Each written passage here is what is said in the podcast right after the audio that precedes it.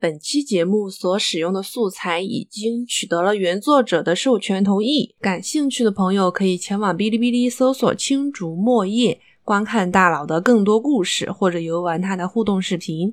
青是清澈的清，竹叶的竹，墨菲的墨和叶子的叶。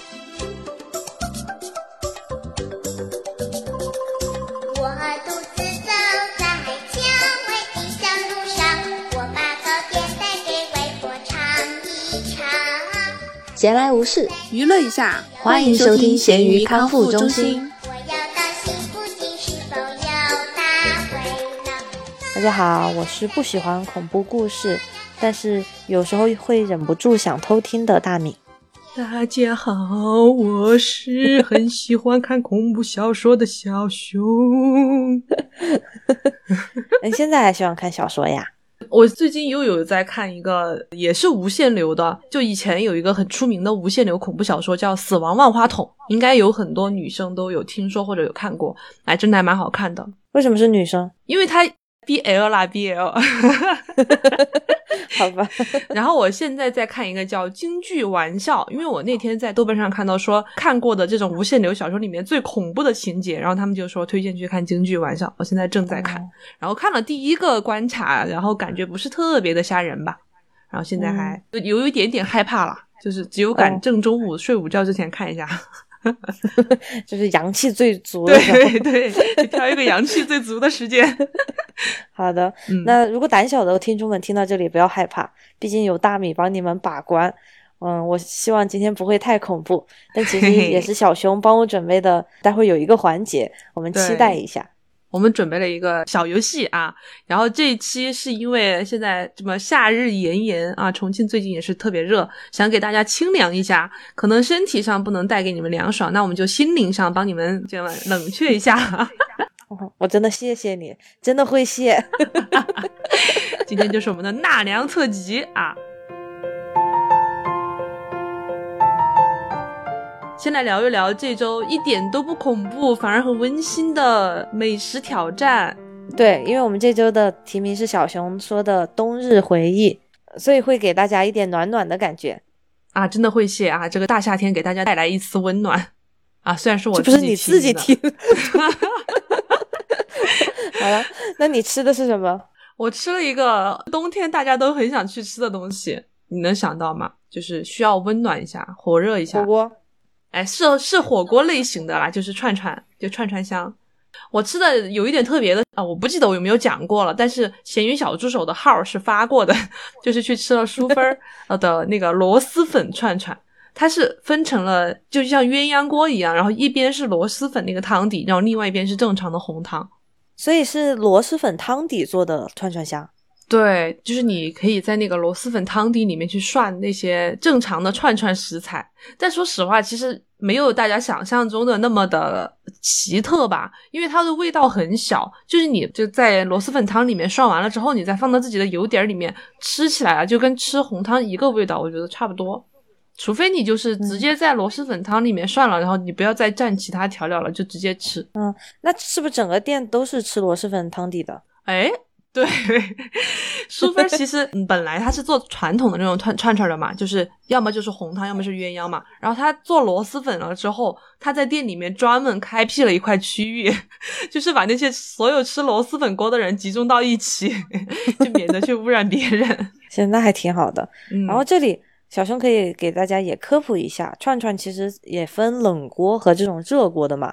因为比如啊说像成都、四川那边，可能更多的是吃冷锅，对不对？哎，对我确实是遇到一个很奇特的点，就以前去成都的时候，我第一次去，也可能是我去的那个店的风格是这样，他那边吃串串是你给他选好了之后，他给你烫好再端上来，直接给你拌好，所有拌好了，你就不用再做其他任何事情了。像冒菜，对，有点像冒菜了。然后，但是你在重庆吃的话，你都是直接自己现涮的嘛，就给你一个嗯锅在那里涮。对，然后鱼皮就很容易一秒没。对，很容易化掉，而且尤其是我们这次不是吃螺蛳粉锅嘛，然后它里面当时还点了一个叫臭臭九宝吧，还是什么？就是广西那边他们吃螺蛳粉的话，可以一起烫的，然后放在上面的菜，然后其中就有一个炸鱼皮，然后它那个炸了之后，我不知道是不是裹了淀粉的，然后它炸了之后可能会坚持的久一点，但最后也、嗯如果说一直没吃的话，也都消失不见了。哦，哎，现在串串是什么价格呀？哎，我不记得了耶，富贵人家。还还蛮贵的，我记得就是淑芬是蛮贵的，但是应该也有便宜的吧，荤素一起两三毛的那种。哦，这么便宜吗？但是它是一根签子两三毛嘛，就比如说你要吃一个鸡爪的话，它可能一个上面就穿了五个签儿都有可能。五个签有点贵，他他他能不能一个签子贵一点呀？省点签子吧。就是靠着菜少，然后签儿多来取胜。哦，明白了。那你在美国有吃过串串吗？没有哎。哦，吃过杨国福算吗？不算，要有串儿才能叫串串香。杨国福是串串，他只是就是后厨给你做好了，然后上一个麻辣烫上来，但他啊在选的时候也是串串的呀，哦，哎，你们美国的杨国福是串儿的呀？是串儿的。然后他最后是要称重，就是荤素所有都在一起，但它本身的菜品签子的重量也称进去了。没有多少吧，它也不是所有菜都签子穿着的，好像是什么素菜那些，但是比如说像肉片儿的话，它就是在一个盘子里你自己夹。嗯，哎，我不知道，就是外地的朋友吃串串香的话，你们店里面是怎么数签签的？就以前重庆还是人工数签儿，那些阿姨手速超快，就叭叭叭叭就赶，很快就给你数完了。但现在他们是那种智能数签儿，他是把一把签子拿到秤上去称，然后再除以一根签子的重量。就觉得很高级，但是这样的话，如果说你那个签子吃的不干净，或者上面有残留的肉啊，这些就很亏耶。对，就鼓励大家不要食物浪费，然后还要把那个油稍微吸一吸。有点恶心。好，那你吃了什么？我吃的是自家做的花甲，我花之前好像说过，就是小嗯贝壳儿花甲，但是我之前都是为了比较方便嘛，直接用火锅底料煮一煮就是了。我嗯这次，因为我们今天早上一早就要开车来在附近的一个国家公园玩，所以如果我早嗯上要拉肚子的话，会有一点麻烦嘛。我就自己调了一个调料，让它可能比较咸鲜一点，但是没有太多的辣味。哦，你没有加很多的蒜吗？哦，加了蒜的，但是蒜不辣呀。哦，蒜就是它吃着可能有那个蒜香或者辣，但它不会影响到拉肚子的那种。嗯嗯嗯对对对，然后放了很多花椒，因为花椒也是不辣嘛，它只是一个香味儿，还放了黄油。嗯，其实黄油是有一点点西式的吃法，就是像嗯西对式吃海鲜啊什么的。然后我发现它加在汤里面，其实最后还是能有一点味道的耶。我以为它会被其他的花椒啊什么的盖过，但还是有一种不一样的香味，可以大家试一下。黄油其实就是那个牛奶里面提取出来的油，是不是？那我不知道了，应该是哦跟牛奶有关系的，具体 加了什么没有就不知道了。我在想它能不能略等于黄，就等略，它能不能略等于牛牛油？哎呀，这句话真的很为难重庆人。哦，哎，有道理耶。但反正因为就是香的嘛。对呀，它就是牛身上取出来的东西。哦，那有没有火锅油吐司？试一下。嗯，哦，我还加了点泡菜，那个啊韩国泡菜，我就怕它没什么味道，你知道吧？啊，然后刚好那个泡菜也快吃完了，它我去买了一小罐罐，我就用水涮了涮，把它一起倒进去。哎，但其实像中国的这种蒜蓉花甲粉不是很辣耶，他们其实就是小米辣。你如果把小米辣去掉，它就是一个蒜香味的咸香的东西。所以我就没有辣嘛，但嗯，加了一点黑胡椒，但也是跟花椒一样偏香味的，然后嗯吃起来就还真的很不错。然后嗯今天也就是一切正常，你这种吃法会不会被那个海边的小鱼鱼们诟病啊？就是说吃海鲜就要吃它本来的鲜味，你这样加太多调料都没有味道了。哦，那我没办法，而且这个要甩锅猪肉，因为猪肉就是跟你一样觉得海鲜有很大的腥味，啊，它不然不吃的，就一定要用一些，嗯不管是辣椒呀、花椒什么的，把它稍微盖一下。确实嗯是有点可能没有海鲜本身的那个鲜味嘛，但是毕竟它和刺身呀，像那种生鱼片还是不一样的。我觉得花甲大家应该能接受吧？嗯，那你这个扣题扣在哪里呢？这么热气腾腾的一锅菜耶！没有哎，但是花甲这个东西是一年四季都可以吃的吧？有没有那种嗯，就是冬天吃起来更好的东西？没，我觉得汤锅这类的都是冬天的回忆啊。你还是汤锅吗？你这个花甲煮不了汤吧？那个真的有汤，而且你知道吗？我今天早上还用剩的汤煮了个面吃的，贼香。啊，能想象你那个有又有海鲜的鲜味儿，又有蒜味儿，对呀、对呀、所以这是回忆。好好勉强认可。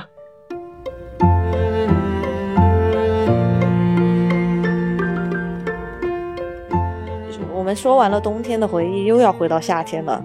毕竟小熊上次提名的是我们做一个去水边玩耍的挑战，对，玩水，我简直是给自己挖了个大坑，水坑。大水坑。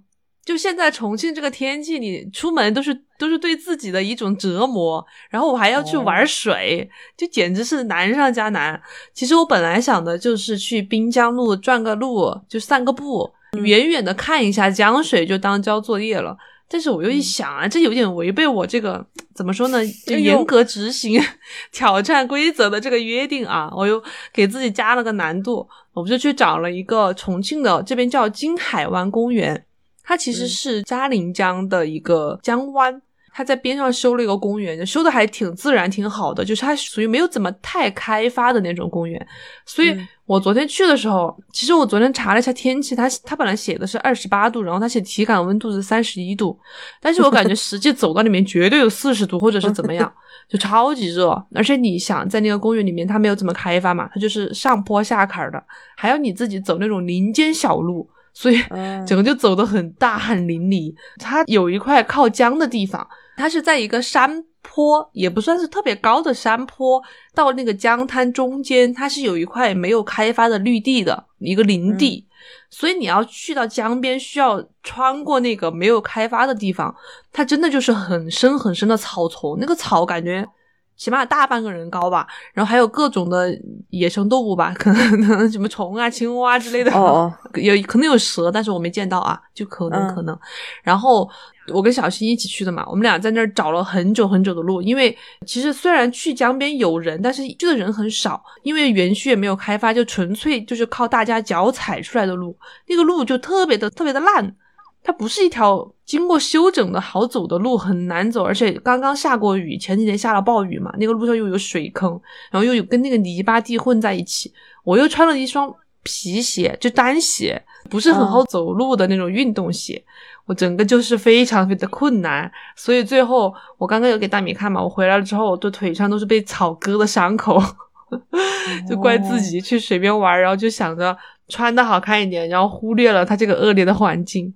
那最后你怎么玩的水呢？哦，我没，他那个江边是一个石头滩，然后我就是去嗯江边拍了一点照片吧，我也没有下哦水，就表示我去过了。行吧，行吧。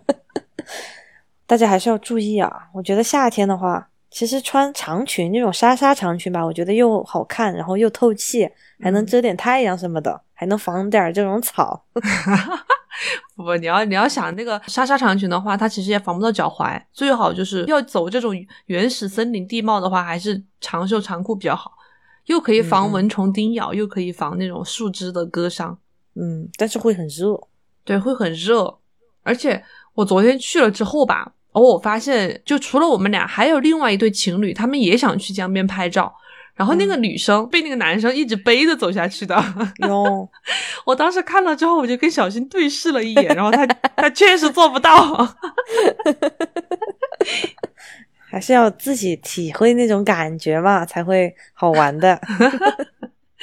好好笑，然后人家真的很瘦，他就是又瘦又小，可能就比较好背动。那希望小熊下次嘛，去个水大点儿的嘛。你这听着感觉就是长途跋涉之后费力不讨好。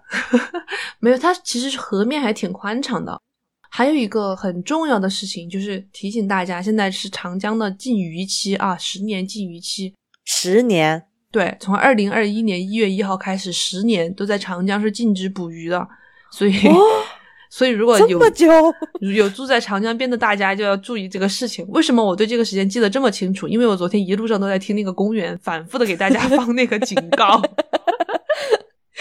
但是还是有很多钓鱼佬，就那个江边，我就觉得他们很牛，因为他们有的是穿着雨靴，有的就穿着运动鞋，有的穿着凉鞋，就提着他们的桶和钓具，不像我这样就走的颤颤巍巍的，然后人家很大方的就走下去了，很熟练的就走到那个江边的石头滩上去钓鱼。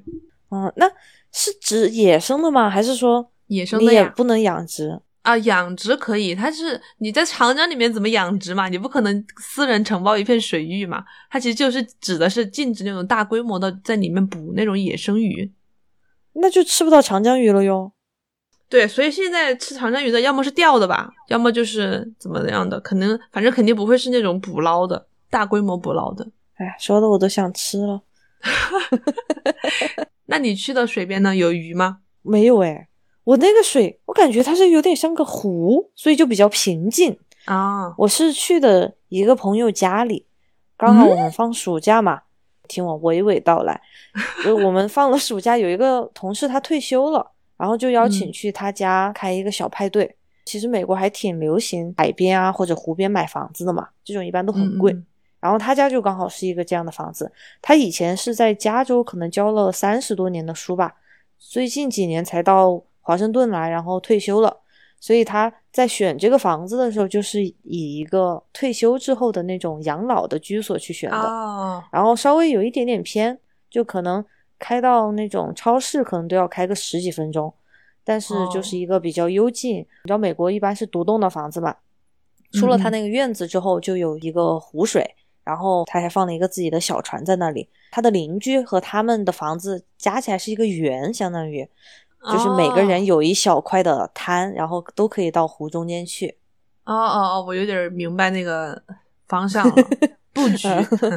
对对对，我们去的前一天晚上，因为要算一下车程嘛，还顺便查了一下房价，因为猪肉哦最近对房价都很关注，然后就发现它其实占地面积跟我们家差不多大，但是因为他们就有这么大的院子，然后有可以直接去湖，很湖水很方便嘛，我们就觉得应该会比较贵，结果没想到好像比我们家还便宜一点点。因为它哦确实不是一个新房子，然后也不是一个那么方便的一个地段，对，然后我们就想说，万一我们以后退休了，或者真的我们俩一直都长期可以在家工作的话，其实也可以想一个这样的林中小屋或者湖边小屋。但我觉得这个就是怎么说呢？你一说林中小屋，就很容易让人联想到我们今天的主题，就很恐怖。好烦，包括湖中小屋，就是人家去发生事情都都是那种青少年放暑假，然后约着一起去什么湖边小屋玩，然后就出事儿了。嗯，但他像这种，其实他旁边就是邻居嘛，那一圈的，所以嗯还是互相有个照应，也不是说那么偏僻的东西。嗯，其实我觉得它房价低的最主要原因，肯定还是因为不方便。你想买个菜都要开车开十几分钟，那还是比较远的，就不是一个特别热闹的社区。嗯嗯，但其实美国都差不多，嗯，所以这就是我的一个水的体验。当时看了一下，丹麦湖里什么都没有。你 你的水的体验在哪里？你就说了你去人家家里，他那个湖怎么样呢？我们在湖边散了散步，哦，就 你你还非我下去吗？人家在那边开派对耶。你接触到了吗？啊，没有没有，你知道吗？本来都不想交这份作业的，因为啊其实，在我们家的旁边就有一个英文叫 trail，嗯一般是由政府啊，反正公共建立的一个行人步道，然后是嗯围绕着一些未开发的，专门给行人走路或者跑步的那种。嗯嗯嗯，有点像个小公园，一个开放的公园的理念吧。我们那儿就其实就有一个小溪，能看到，但基本上它那个水也不是很大，然后也不会去摸。哦，我本来就想交个那个作业就好了。对你来说太方便了。对，你知道吗？猪肉每一次去散步的时候，因为我们每天都要带 f o r 线，早晚至少去两次，然后嗯，他每次就说：“哎，这个房子买在这旁边太方便了，因为对狗来说很必要嘛，而且其实对我们整个小区环境来说的话，你会觉得空气什么的特别好，所以每天就是早起或者是下完班之后放松一下，都是一个很值得去的地方。对对对。然后本来我想的是，你会不会又是去？因为你以前在 B 站发过嘛，你没有带夫妇去一个海边，是不是？西雅图的是靠海的吗？哦，那种森林公园吗？我不知道你那个是个什么地方，反正就是有有浪花会到岸边上。哦，其实我们住的这个是半岛，整个大地方啊，我们的房子哦买不起靠水的，但是就是整个大地方去海边都很方便，大概走了十几分钟到海边，也哦有那种餐厅啊什么的。啊，不错不错。那我们下周的挑战是什么呢？下周的挑战是，我想我们俩读一本书，不一定是要读完一本书，你说的我都吓到了。但其实你开头已经提到了嘛，你最近不反正也在看书吗？所以应该不会很难。但是我觉得还是要是一个小目标吧。你觉得读多少页就是一个最小值呢？嗯，你说的是实体书还是电子小说也算？电子小说手机上的一页跟实体书一页是一样的吗？肯定不是呀、但你我觉得可以定一个大概的字数嘛，比如说三十万字或者十万字。好像，没有概念耶。嗯，上大学看小说的时候，我两天就能看完一本三十万的。所以你两天能看完一本书是吧？但是我就是现在的话，时间没有这么多，就肯定不太容易达到。你这说了相当于没说。这样吧，我们粗略的定一个二十页嘛，纸质书的二十页，你自己去换算吧啊。那很少哎，太少了真的吧吗？嗯，很少。对我，我要读英文书也很难的，哦，你要读英文吗？因为我感觉家里能找到纸质书就是英文的。啊，你也可以去找个小说来看嘛，就手机上。啊，我真的基本上没有读小说的习惯，你知道吧？我小时候可能会看一些张小娴那种青春 都市文学，哎，你这种就是属于跟不上大家冲浪的步伐了，你这都没有看过小说的人。对我我是真的没有看小说的习惯，要不也推荐你去看一下我今天在开头提到的那个《死亡万花筒》我不喜欢看 BL，哦，那它也没有太 BL 了，它主要是讲故事情节。我还是想看些知识类的书籍。好吧，好吧，真是不得了呢。哎，我们就先看二十页吧，好吧？好好好你就自己换算一下，换到你的手机上，我能看多少看多少吧。那我们到时候再来分享一下。嗯，可以可以。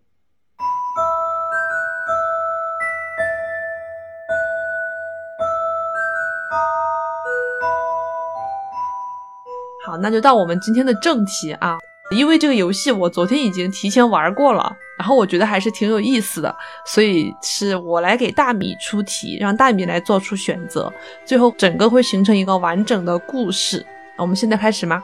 你不说一下这个游戏吗？毕竟还是人家的版权吧。我今天就在纠结，我要不要去跟这个作者说一声？但是这个人很久没有更新过了。我们礼貌的说一下嘛。我我说一下这个来源吧。这个故事的来源是来源于我在 B 站上面看到的一个很有趣的互动视频。如果说有玩过 B 站的小伙伴应该知道，就是里面的互动视频，你可以有很多个走向，然后你的选择就会决定你的命运如何。今天找的是一个我觉得还不错，然后时长比较合适的一个游戏，它的名字叫《诡异之森吃人事件》，怎么样？哦听这个名字有没有感觉？想到了鲁迅。好，我在给大米玩这个选项的时候，我希望大米可以分析一下自己的小心得啊，你为什么要这么选？然后我们最后也可以给你讲一下，如果说你的结局是好是坏，或者说有在哪个选项可以走向其他的结局。好，也可能你会提前死掉，就是连结局都达不到。哇，感觉这是在搞我的一个节目，而且我还要剖析自己，像一个心理测试一样。对，我跟你一起剖析一下啊，我们的选项。好，我们现在开始啊。你是一个小女孩，今天刚好是你的九岁生日。你没有父母，从小就与外婆生活在一座小房子里。然后外婆经常会出去镇上采购食材，只有周一的晚上才会回来。外婆一直都很疼你，你们的生活十分幸福。今天是周一，他上次回来的时候说过要给你带生日礼物回来，因为刚刚说了是你九岁生日嘛。然后但是外婆呢，到了很晚都没有回来。你正想着她的时候，外面突然响起了敲门声。你决定：A 开门，B 问下是谁。哎，等一下，我是要拯救外婆吗？最后，你不管嘛，就是现在就是这个剧情里面，好的，好的，嗯，我先希默默希望一下我外婆要活下来哈。嗯，好我会先问是谁。问一下是谁哈。我知道从理论上来说，你比如说，如果你知道一个家人那个时候应该到家的话，有的人可能会直接开门嘛。对对对，但我还是一个比较谨慎，包括我从小在现实生活当中，我就是一个很谨慎的，因为我看了很多那种哦什么犯罪片的，然后我就安全意识比较高。对对对，我觉得你现你之前看的那些影视作品的那个这个意识，可以 现在可以用到这个游戏里面。好，我们来选择 B，、问一下是谁？你对着门外问道：“谁呀？”是我呀，你的外婆，快点开门啊！然后你正准备开门的时候，忽然想到了有什么不对。如果门外是你的外婆的话，为什么她不用钥匙开门进来？而且外婆也从来都不会自称是你的外婆，嗯，哦，好像狼外婆呀，这个故事。所以门外的人绝对不是你的外婆。想到这里，你的内心，你的呃，你的 你的内心瞬间被恐惧包围了。外面的敲门声越来越急促，你决定，好，这里又又要做决定了。A 从窗户逃走，B 躲在床底下。哦，你知道吗？在现实中，我真的可能快要晕过去了吧，好恐怖。先说一下，然后我的话，我可能会躲着。它只有这两个选项吗？我觉得我会拿个武器躲着吧，这也太歪了。其实这两个选项，你要想，外面她不是你的外婆，她她会是谁呢？她而且她会自称是你的外婆，她是一个怎么样的人物呢？她要进来的话，我知道会有危险性，但是我觉得既然他要敲门，嗯就是如果他是坏人，他就直接进来了呀。他敲门就说明还有余地的。哦，所以你的选择是，哎，我会不会选了这个就直接死了？你先想好嘛，也不一定啦。哎呦，我觉得这个游戏太片面了，我没有办法做出选择，因为逃出去，比如说我周围有没有邻居，万一我逃出去反而撞到他呢？天呐，我是不是想太多了？这就是一个未知的选项，你有可能逃出去你就撞到他了，也有可能你躲在床下，他进来就发现你了，或者怎么样。这就是一个啊命运的抉择点啊，一个 A 从窗户逃走，B 躲在床底下，你有想想好吗？凭我多年看影视剧的经验，我觉得不应该躲在家里，这样太坐以待毙了。哦我要选择逃出去。真的吗？嗯选了哟 天呐，你是不是决定了啊？我们就选这个是吧？嗯，好，那我们就选择 A，从窗户逃走。啊，我要恭喜你，因为这个地方我第一次选的时候，我选到床底下，直接就被他进来吃掉了。嘿嘿嘿，你一边大喊着“来了来了”，以此来吸引他的注意力，一边悄悄地打开窗户，然后从窗外翻了出去。你贴着墙边静步行走，随后慢慢进入森林，往远方逃遁。这时，你听到了远处传来门被撞开的声音，与之而来的还有一声狼嚎。你庆幸真是狼外婆。你庆幸自己没有在那里多加逗留，不然等待你的很有可能是极其悲惨的结局。啊，这个哦这个就是你刚刚选对了。你走在森林中，黑暗的森林仿佛藏满了大灰狼，它们像幽灵般潜行其中，只要自己出声暴露，随时都有可能被抓走吃掉。你一边潜行着，一边思考着接下来的路。想到这里，你忽然想起来，你之前曾经听外婆说过，如果在森林中迷路了，就到山的后面去找外婆。你决定：A 不寻找外婆，B 寻找外婆。外婆为什么会在山后面呀？不知道啊，这就是他以前跟你说过的话嘛。他的意思就是说，你要找他的话，你就到山后面去找他。我不找外婆，外婆都没了，我觉得 你是选择 A 不寻找外婆是吗？不找不找。好，你决定先不寻找外婆。现在没法确定外婆是否在山的后面，更何况想要翻过这座山所需要花费的时间太久了，一时半会儿根本没法去到。你决定先在附近找找线索，看看能不能找到其他人帮助你。你漫无目的的走着，忽然你发现了一座小房子，你屏住了呼吸。那座小房子的外观设计与你住的房子一模一样，但你十分清楚的是，那个绝对不是你住的房子。你上前敲了敲门，过了一会儿门开了，出现在你面前的是一个看起来跟你差不多大的小女孩。你们的打扮一模一样，头顶都戴着那条外婆绣的红丝巾，但长相却不一样。啊，这就是小红帽啊，你能想象吗？她就是戴着戴着那个红色的丝巾，她可能打哦，扮就是真的是小红帽呀！对哦，你们互相愣住了。过了好一会儿，你被他请进了屋子，并将自己的事情讲给他听了。他也跟你说了他的事情。而让你大吃一惊的是，他的日常生活和你近乎一模一样，唯一不同的是，外婆只会在周三晚上回来陪他住。你们互相看着对方，大脑一片混乱。他是谁？我又是谁？外婆又是谁？无数的疑问在你心底升起，而这其中肯定有着什么关键的线索。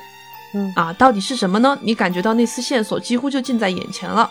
而在这时，你忽然想到了一个看似毫无关系的点，你对着他问道：“你今年几？”还没问完啊。啊，我问那个小女孩吗？对你还没问完，你就现在达成了结局三。刚刚是一个啊大灰狼的头探在了你们的窗子外面。你好啊，别害怕，很快就啊好好。可怕！我已经觉得好可怕了，我不想做了。好，你们俩都被吃掉了啊，这个结局就是。所以我应该回去找外婆吗？对，这什么呀？他这个结局能不能更多可完成的结局啊？你刚刚在这个故事当中，有没有感觉到有什么很诡异的地方？就是为什么会有另外一个小女孩跟你住在一一模一样的地方，然后外婆是每周三来找她，然后最后就是大灰狼又发现了你们两个在一起。就反正大灰狼一直在跟踪外婆，所以就找到了这两个地方。但我不知道为什么我的外婆要有两个孙女。好，那我们重新回到上一步啊，到山的后面去找外婆。这时候你你只能决定去寻找她了啊！现在只能选择寻找外婆。历经千辛万苦，你终于翻过了这座几乎不可能翻过的山。你果然在山的后面发现了一栋房子，那是一栋很大的别墅，比你所见过的任何房子都要大。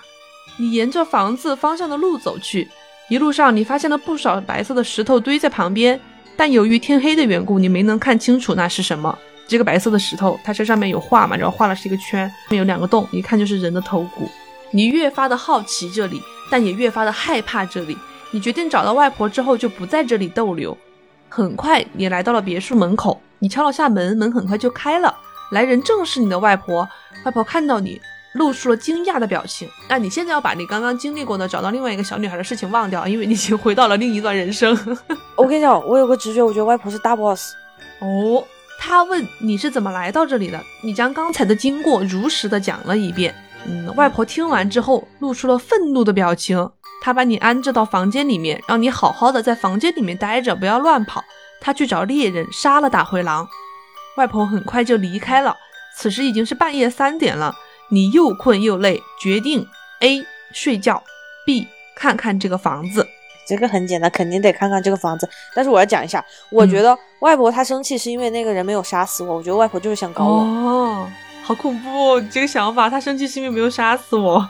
那你这样想的话，会不会他生气是因为我跑出来了？就一样的嘛，就是嗯希望我死嘛。所以我现在肯定不相信外婆，我一定要在旁边看一看。好，那我们看看这个房子。你好奇地望着四周，这是一间内部装饰极度简约的房子。虽然面积很大，但家具没有多少，基本上只有一些生活日用品。比起豪宅，你更觉得这里像是一座监狱。你漫无目的的在周围走来走去，将整座房子都给探索的差不多了。现在只剩下了一间房间没有进去过。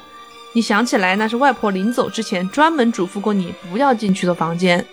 他说这话时神情严肃，看来万一被发现的话，很有可能会挨骂。你决定 A 好奇的去看一下，B 还是去睡觉吧。这很明显就得去看呀。你也可以去睡觉啊，你可以相信外婆是爱你的啊。那我已经走到黑了，我我决定。嗯，你已经选择不相信外婆了是吗？对啊，我得去看。好好好，那我们就好奇的去看一下。外婆说的越严肃认真，你就反而越好奇。你最终还是决定前往那间房间看一看。你来到门前，发现门并没有上锁，一扭就打开了。这是一间空荡荡的书房，书架上一本书都没有。你走到书桌前，发现在最醒目的地方，一本红色的书静静地躺在上面。这本书的名字叫《饲料资料名册》。在看到封面的一瞬间，你的呼吸开始加重，心中隐隐约约产生了一种奇怪的猜想，不是我想的那样。你的心中祈祷着，颤抖的把书打开了。这个书上，呃，因为它现在没有那个文字，都是一些小女孩的照片和档案。眼前的文字仿佛要将你吞下去一般，绝望的令人窒息。望着上面所写的编号，你忽然想起了自己都冒上那个神秘编号四百七十二号。你迅速的翻找了一下，四百七十二号所登记的信息与你的一模一样。啊，这个上面是这么写的啊，编号四百七十二，出生日期六百六十七年四月十五号，捕猎地点克伦街安森之女，抚养时间八年十一个月，回馈口感暂无，死亡日期暂无。它每一个小女孩都是这样的，然后前面有一些小女孩的回馈口感是优，或者是良，或者死亡日期什么什么时候这样子啊。其实这里就是这个剧情有点像那个《约定的梦幻岛》，你有没有看过？它也是一个有点类似的，就是把小孩子抓起来圈养，养到了十几岁就把他送去给鬼吃掉的这样一个剧情。哦，嗯，有很多这样的电影，还有那种外国的，嗯、小女孩把他们放在一个暗无天日的地方，然后让他们的皮肤很好，最后拿去给贵妇用他们的皮肤。啊，哦，我还没看过这个耶，对，听起来也很恐怖。然后你望着上面写的字，内心几乎已经猜到了答案，但你始终无法相信那是事实。不是的，这一定是骗人的。你的内心祈祷着。你翻到最后一页，发现书面上写着这样一行字：通过在城市中寻找合适的猎物，将其拐卖，在九岁口感最为鲜美之时，以此出售给大灰狼赚取金条。为此，我们将不惜一切代价将每一个小女孩都给狠狠杀死，让大灰狼吃掉她们的骨肉。我们会将挡在我们发财路上的每一个人都给杀死，没有人能够阻挡我们，阻挡我们的通通都要被杀死。他每一个这个“杀死”的字啊，都加红加粗了。你无神的坐倒在地，泪珠浮现在你的眼眶当中。事情已经很明朗了，外婆和大灰狼是串通好的。外婆负责在城市里面当保姆，找到合适的小女孩，并在恰当的时机诱拐她们到森林里面，将她们养大。等到九岁的时候，再将小女孩卖给大灰狼吃掉，以此来赚取金条。愤怒、悲伤、痛苦、迷茫、无助，无数的负面情绪蜂涌而来。你无比希望这只是一个噩梦，可以马上睡觉醒来，但你却无法入睡。是的，逃避是没有作用的，只有起身面对这无边的黑暗，才能走向光明。你站起身来，坚定地往门外走去。时间并不多了，自外婆走后已经过去了半个小时，她和大灰狼随时都有可能会回来。你决定：A. 藏在屋子里面；B. 埋伏外婆；C. 逃走。肯定不能藏，嗯，其实我已经不记得我选的哪个了。然后逃走，我我觉得有点像之前那个选项，反正嗯肯定有什么的，就是因为那个剧情很难推进下去，所以我要选择埋伏外婆。我觉得逃走的话，是不是又就是会出去正好撞见他们两个回来，就正好把你杀掉了？对，但是藏在屋子里面和埋伏外婆有什么区别呢？嗯、一个被动，一个主动。嗯，哦，就是说藏在屋子里面可能就是藏着，然后偷听他们俩说什么，然后埋伏外婆就是可能会主动出击把他们俩干掉。正面刚，那你干得过吗？但是问题是，你个九岁的小女孩你是在圈我吗？啊，没有，我只是在跟你一起思考。你是已经决定好了选埋伏外婆是不是？对，好，那我们就埋伏外婆啊！你决定尝试埋伏外婆。你从厨房中发现了一把菜刀，刀身轻便又十分锋利，即使以你的力气也能轻易使用。随后，你静静地躲在一个角落，等待着外婆出现。不大多时，门开了，你紧紧地盯着门口，在看到外婆身影的一瞬间，举起菜刀冲向了外婆。感觉搞不过呀。但是大灰狼握住你的手，他与外婆一同看向你，露出了微笑。哦，没了，结局五，想法很好，但时机不对。那就得偷偷，应该是倒回去选偷偷。偷偷，就是藏在屋子里是吗？对，你决定藏在屋子里面。你在外婆给你准备的房间里面发现了一个储物柜，里面的空间刚好可以容纳下你。但你曾经听外婆说过，狼的嗅觉十分灵敏，如果就这样藏着，很容易被它给找出来。为此，你专门在门外扒了点泥土抹在自己身上，还将大门敞开，营造出一幅你已经从外面逃出去的景象。不大多时，你听到门外传来了一阵脚步声，紧接着房间的门被猛然打开，脚步声在房间里来回走动了几圈，你被吓得连大气都不敢喘一声。又过了一会儿，外婆对大灰狼说道：“看来他已经逃跑了。”大灰狼低吼了几声作为回应，两人似乎窃窃私语了一会儿。随后，你又听到有人从别墅外走出去了。看来计划似乎成功了，你心想。你悄悄地走出去，发现外婆此时正背对着你，而大灰狼则不知道去了哪里。这似乎是一个千载难逢的机会。大灰狼不在，而此时外婆又没有发觉自己还在这间屋子里面。如果趁着这个机会将外婆杀死的话，嗯，你决定 A 杀，B 不杀。怎么觉得是个圈套呀？哎呦，这个选项真的很纠结呀、如果是我的话，我会觉得不杀的话，会不会有隐患呀？就是被他发现了我，他就会把我杀掉。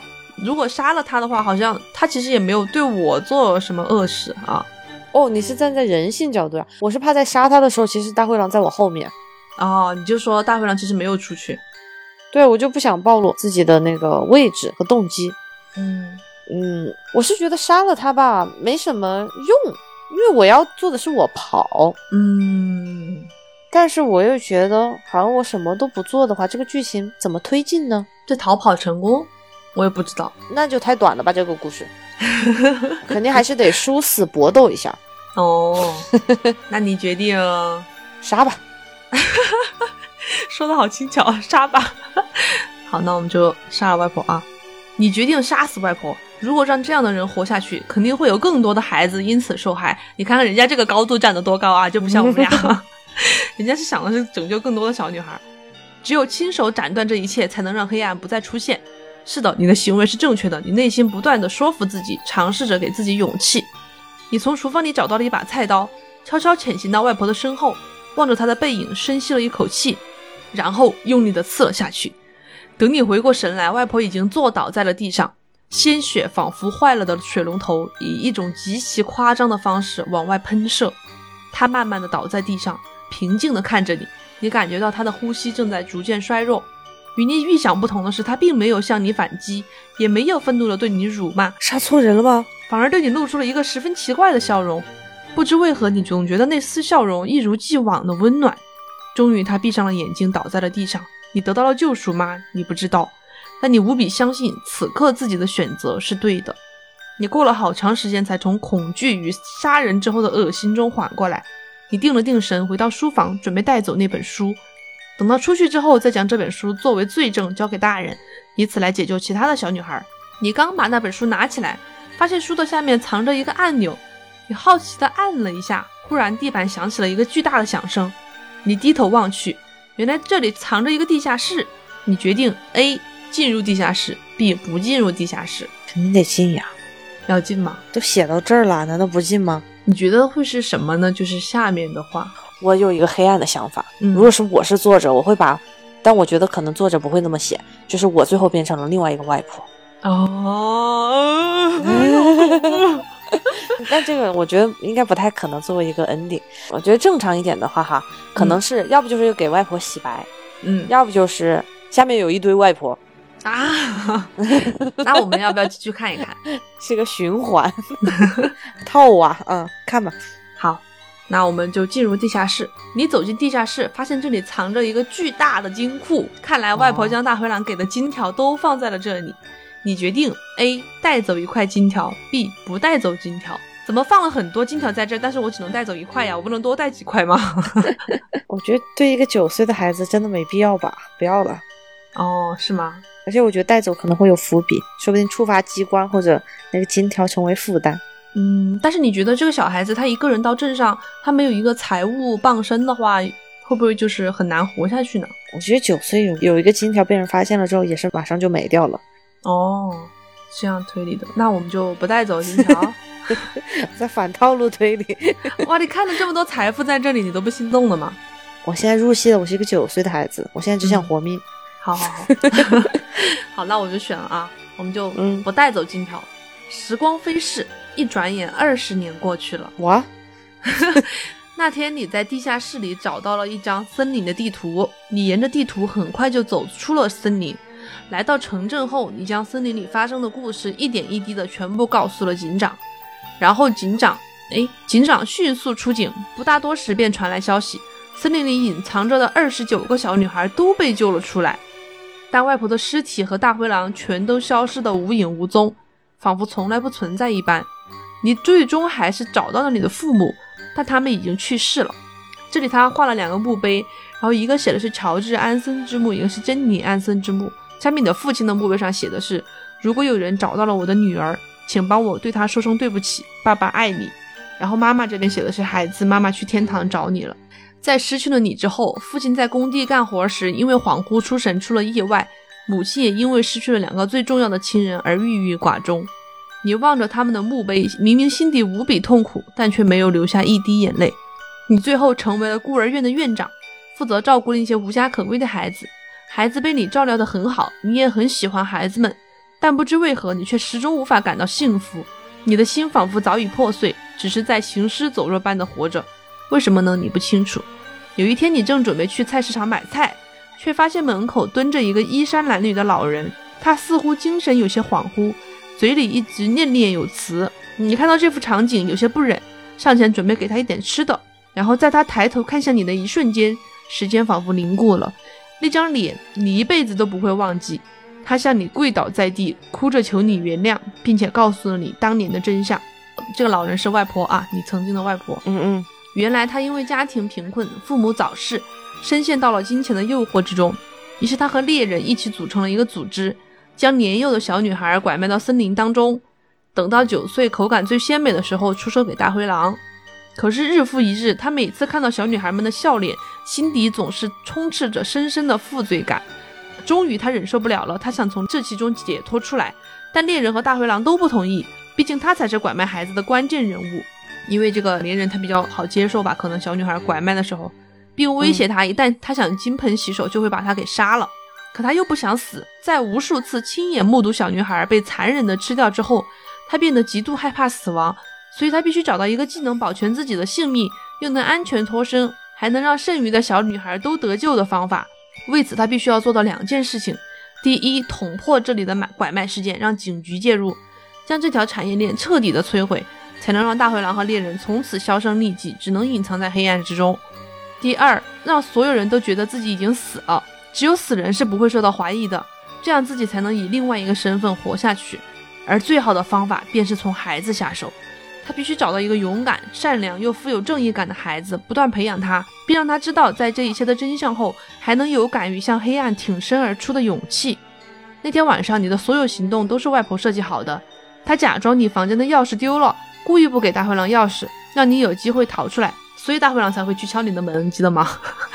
因为他没有钥匙，如果他有钥匙的话，直接就进去把你吃了。同时又引导你进入书房，将所有的书都给搬走，只留下了那本最为关键的书。为了怕你没法确定情况，还特地在书的最后将事情的来龙去脉用几乎说明文的方式写得清清楚楚。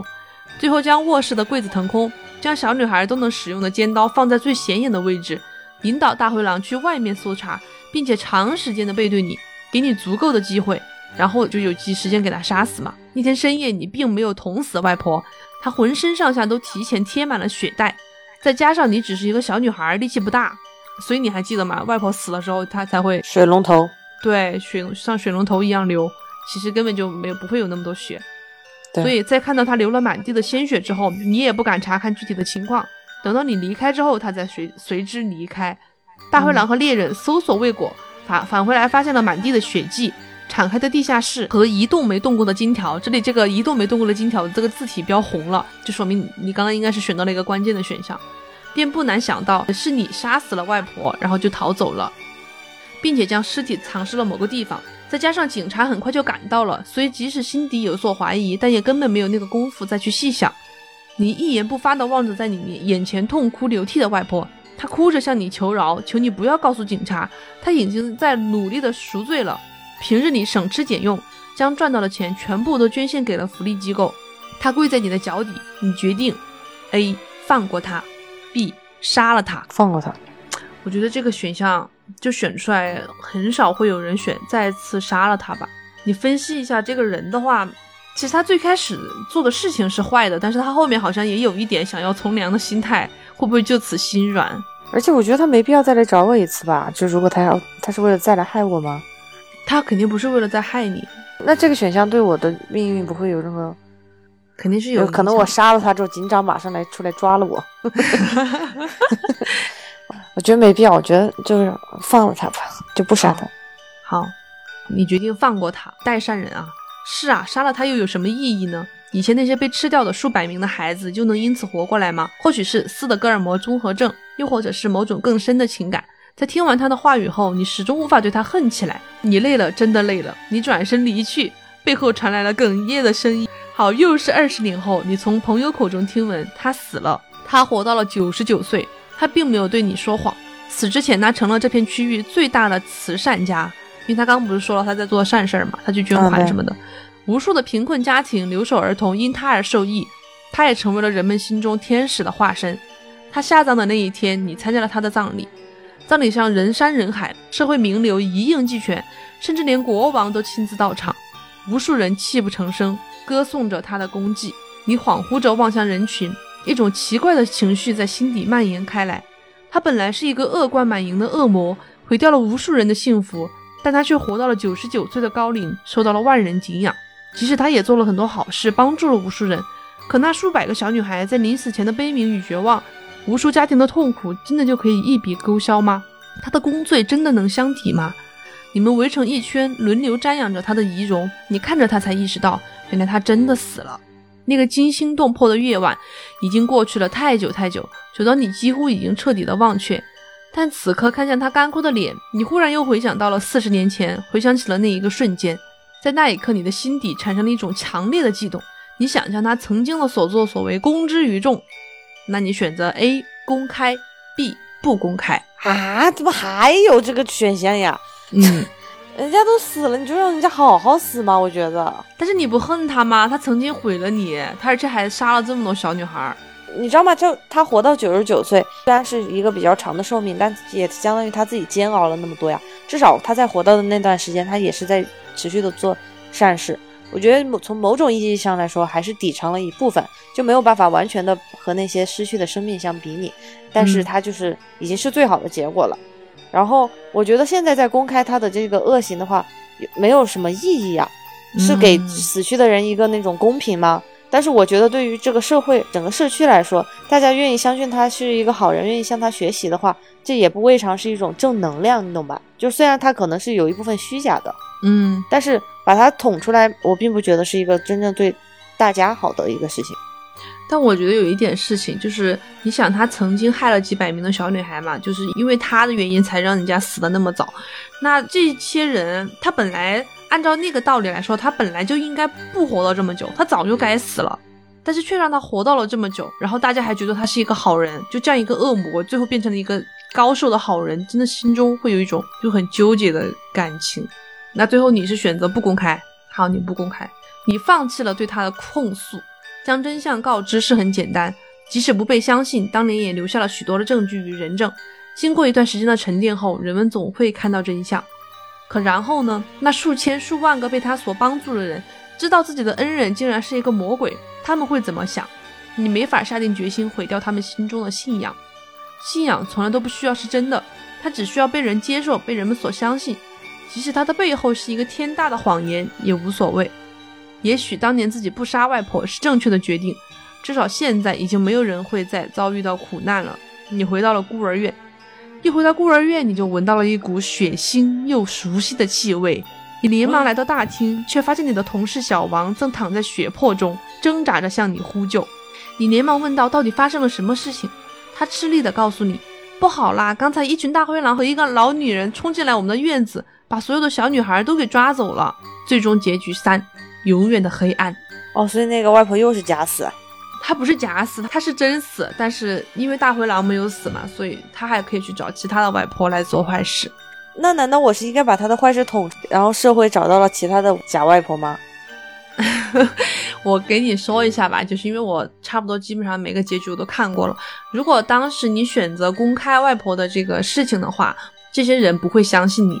因为在他们心中，这个外婆就是已经做了四十年善事的大好人，他们只会觉得你就是人家都已经死了，你还来人家给人家抹黑，他们会唾弃你，然后你最后会是陷入一个深深的绝望，你改变不了任何的事实。其实真正的好结局是你在第二次，就你二十年之后再遇到外婆的时候把她杀死。但是把她杀死的话，那狼和猎人也可能去培养其他的外婆呀。我杀死他一个有什么用呢？如果说我们这里选择杀了他啊，你将一柄利刃刺进他的胸口，他无神的望着你，眼睛失去了色彩。杀他真的有意义吗？或许是没有的。你可以把他扭送到警局，交由警长来审判他过去的罪孽。但是你只想亲手完成这场复仇。周围是路人的尖叫声，警长赶来的呵斥声，还有许多许多久远到不可思议，但却又似乎从未听过的声音。那是数百个小女孩临死前的惨叫。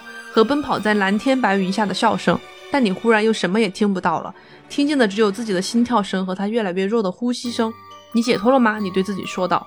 你被扭送到警局，将事情原委告诉给警察，并审判后，你最终没有被判死刑。按照法律来说，虽然不会判重刑，但几年牢狱之苦是免不了的。但有传言说女王救下了你，所以你最终并没有受到任何的处罚。你重新回到了孤儿院，望着孩子们天真的笑脸。你忽然眼眶红了，跪倒在地，放声大哭。杀死外婆的消息一出，举国震惊。当年的事件由于没有抓到凶手，所以查到最后也就不了了之了。可如今你杀死了外婆，这件时隔二十年的旧事又被提了起来。王国下令搜捕民间，严打像这样的拐卖事件。果不其然，又抓住了数十起这样的诱拐案例和犯罪团伙。几轮严打下去，曾经令你绝望的黑暗也慢慢的销声匿迹了。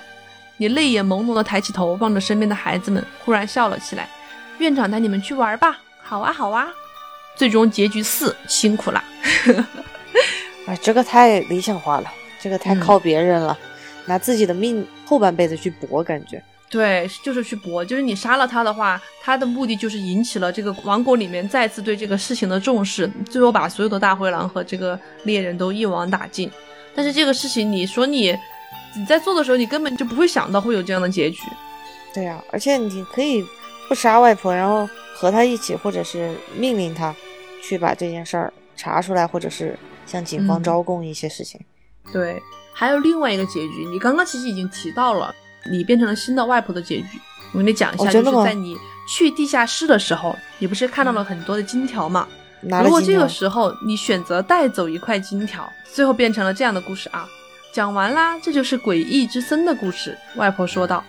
小女孩沉默了一会儿，说道：“外婆，这个故事好恐怖啊！我还是想听听你讲国王与乞丐的故事。”不过，小女孩抬起头，用那天真无邪的眼睛看着慈祥的外婆。外婆，为什么故事里面的那个小女孩这么像我呀？然后这个时候，这个画面中的这个外婆的帽子上面写的是四百七十二，这个小女孩的帽子是一千五百七十九，就是最后你又变成了这个外婆。最终结局一，就是外婆有狼。它这个结局其实就是因为你在地下室的时候选择了拿这个金条，你一旦选择了金条，就等于你选择了诱惑，诱惑的这个沟壑打开了以后是没有办法轻易填满的，所以最终你只会沦为跟上一个外婆一样的下场。我拒绝了。其实总体来说，你还是呃还可以，只走了两条岔路啊。通过了法律的审判吗？其实最后这个选项不算特别完美吧，至少，但是可能就从你的角度来说，是一个比较符合良心的这么一个选项。而且我觉得是为了大家好。嗯，但最后其实就是因为外婆也没有死，然后那个事情最后也没有抓到凶手，不了了之了，导致这样的黑暗一还是在滋生当中。对，但是我觉得找到凶手这件事情，或者去督促这件事情，可以由我自己，就是番外篇。哦，那你怎么去怎么去找呢？你你一个弱女子，跟弱女子无关。就是从这个背景来说的话，这个事情还是要引引起举国的重视，然后所有人一起来行动，才有可能把他们一网打尽。但我觉得知道内情最多的就是我能拿到的线索，肯定还是那个外婆那里嘛。她既然想得到我的原谅的话，那我就是可以在保护他的情况下，然后从他那里得到一些消息，然后再匿名的给警局，然后去帮助他们破案呀。肯定不行啊，因为外婆在大灰狼那里她已经死了的嘛。如果说外婆再给你告诉大灰狼的消息，他就会被大灰狼知道外婆其实还没有死。那外婆销声匿迹的假死那么多年，他肯定有他自己藏匿的那个方法呀。没办法呀，只能从外婆那里弄的信息呀，不然咋的嘛？嗯而且就很假，举国知道了之后，然后就能破案了吗？那还是需要一个信息来源呀。对啊，就是这个信息来源，其实就是因为你把他杀了。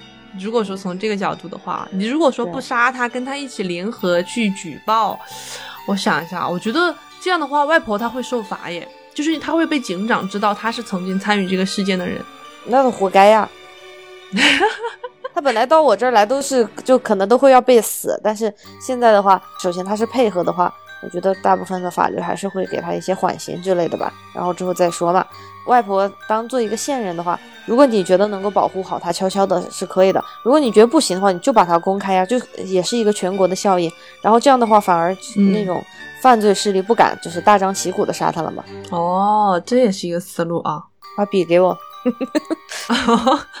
你在对我说什么？对啊，我说我来写，这不是经常有那种微博是吗？把笔给你，你来写。哦，其实这个作者他在这里其实讲了一下，为什么一定要亲自杀死外婆才能得到好结局，不能将其交给警察吗？其实这样问的人，朋友应该都是很善良的人，不愿意亲手去伤害别人，非常理解。一开始写剧情的时候也是这样想的，但是后来改了主意。很简单，因为交给警察的这个选项太过完美了，现实生活中不会有这么完美的选项来给你选。在现实中，想要挺身对抗黑暗，往往意味着也可能要付出代价。也许会遭受报复、受到欺凌、被威胁生命。所以在遇到一些现实世界中发生在自己身边的黑暗时，很少有人会鼓起勇气挺身向黑暗抗争。保护自己当然是对的，这是人之天性。但如果因为害怕后续的报复，导致没有人敢挺身面对黑暗，这个世界就会变成那个著名的犹太屠杀纪念碑所说的那样。最后，当他们把魔爪伸向我时，我环顾四周，已经没有人为我说话了。所以他选择是杀了他，而不是交给警察。这就要看我对我们的法治社会相不相信啊。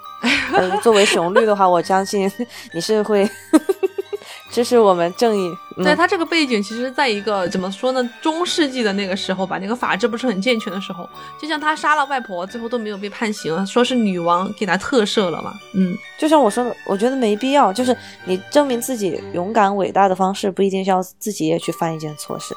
嗯，对。其实，如果说大家在现在这个文明社会里面啊，如果遇到了这样的事情，一定要交给警察，不要自己去动手。对啊，对啊。先不说它这个风险，然后还有它的道德，然后对我们整个社会的一个法治健全的相信的话，所以要综合考虑。嗯啊，那你觉得今天这个故事怎么样呢？故事到中后段吧，就有点就是偏一个正义的故事，能猜到它的具体走向。嗯就然后前面的话可能会有更多的那个恐怖的成分多一些，特别是当你说我遇到了那个跟我一样九岁的，然后啊我们俩正在说话的时候，突然有一个大灰狼出来，就真的把我吓到，你知道吗？今天住在一个，森林里面的酒店吗？对对对，它这个城市没有很多豪华的酒店，而且这个周末是长周末。所以就基本上都订满了，我们住的有一点像一个那种比较廉价的酒店，还是个一楼，就很可怕，你知道吗？就床边就在旁边，很有可能待会儿真的冒一个大灰狼出来，我会尖叫。没有啦，其实今天我还考虑到，因为怕这说的太恐怖了，然后听众会有一些就不喜欢这样的风格的，所以挑了一个不是特别恐怖的剧情。如果说大家也是喜欢这样的方式的话，或者喜欢这样的话题的话，我们后面可能有机会可以讲一些我们自己亲身经历的，就是真的一些灵异事件也可以。正道的光，不相信没有灵异事件，万物皆是科学的。好，好，好，总有一些科学无法解释的事情吧。既然我们这个节目是有一些时差，大概可能隔了三期节目吧，我觉得还是要督促小熊去告知或者申请一下合作者。嗯，对对对，它这是一个游戏吗？哦，还是就是 B 站，就是一个视频。对一个互动视频，你可以选择不同的选项。哦，因为我就很怕我我们基本上把所有的剧情讲完了，而且也讲了不同的结局嘛，嗯，我就怕大家听完之后潜在的削弱了去看他视频的流量。没有啦，其实这个视频是二零二零年发布的一个视频了，时间比较久了，应该还好。嗯，嗯我们会去征得这个作者的同意再发出来。哎，然后还有一个类似的，B 站有一个好像叫，哎，我不知道那个是 UP 主做的视频，还是说他是把游戏的视频都素材都导成了做成一个视频啊？好像叫嗯夜班，是一个游戏，你知道吧？哦，不知道，哦，对对，它都不是一个游戏，它是一个好像真人公司拍的视频，所以啊他们其实拍了很多种结局。然后嗯就是你是一个夜班司机，你遇到了一些情况嘛，然后你要做不同的抉择，也有的可能比如说中途就挂掉了，然后也有相对于好一点的完美的结局。没看到这个，你搜一下关键词“夜班保安游戏”，也是互动游戏吗？它那个游戏本身是互动的，但它在 B 站那个好像是视频，是 UP 主他把所有的都录出来了。互动游戏电影是不是？夜班是一个欧美的，对对对，啊啊，有我看到了，嗯，你可以试一下。这个好长啊，这个有两个多小时。所以是 UP 主讲解的吧，不是真的游戏，没有没有，在它 B 站它是。电影剪辑的，它电影剪辑了，然后再把它剪切进来，它在无解说沉浸式体验这样。哦，可以可以，嗯那你反正你看嘛，你有空感兴趣的话可以试一下，然后大家也可以去看看。嗯嗯，我你怎么找到的？这个这个播放量才一千多哎，因为我之前我很喜欢看那种关于什么时空穿梭呀，嗯或者是那种多重结局的感觉。我之前在 B 站搜，我本来是想搜个电影看，但 B 站现在基本上没有什么电影了，然后都是解说。看这个的时候，我以为它是讲解的一个真实的电影，所以我就点进去看了，然后发现是个游戏，所以我没有看完，但是觉得这个思路还是不错的。嗯嗯，这次的初体验感觉还是很不错的，而且我特别喜欢小熊在我耳边娓娓道来，给我讲一个故事的感觉。好为难我呀！我这次的真是这个口条已经快废了。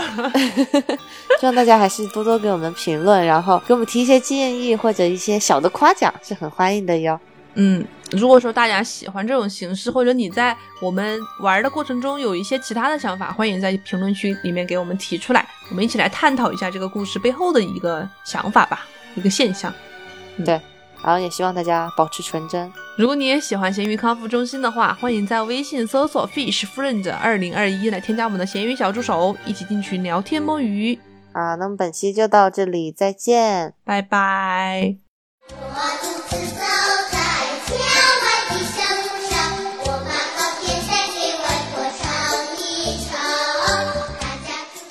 我觉得肯定大家很多人都听过一双绣花鞋。啊！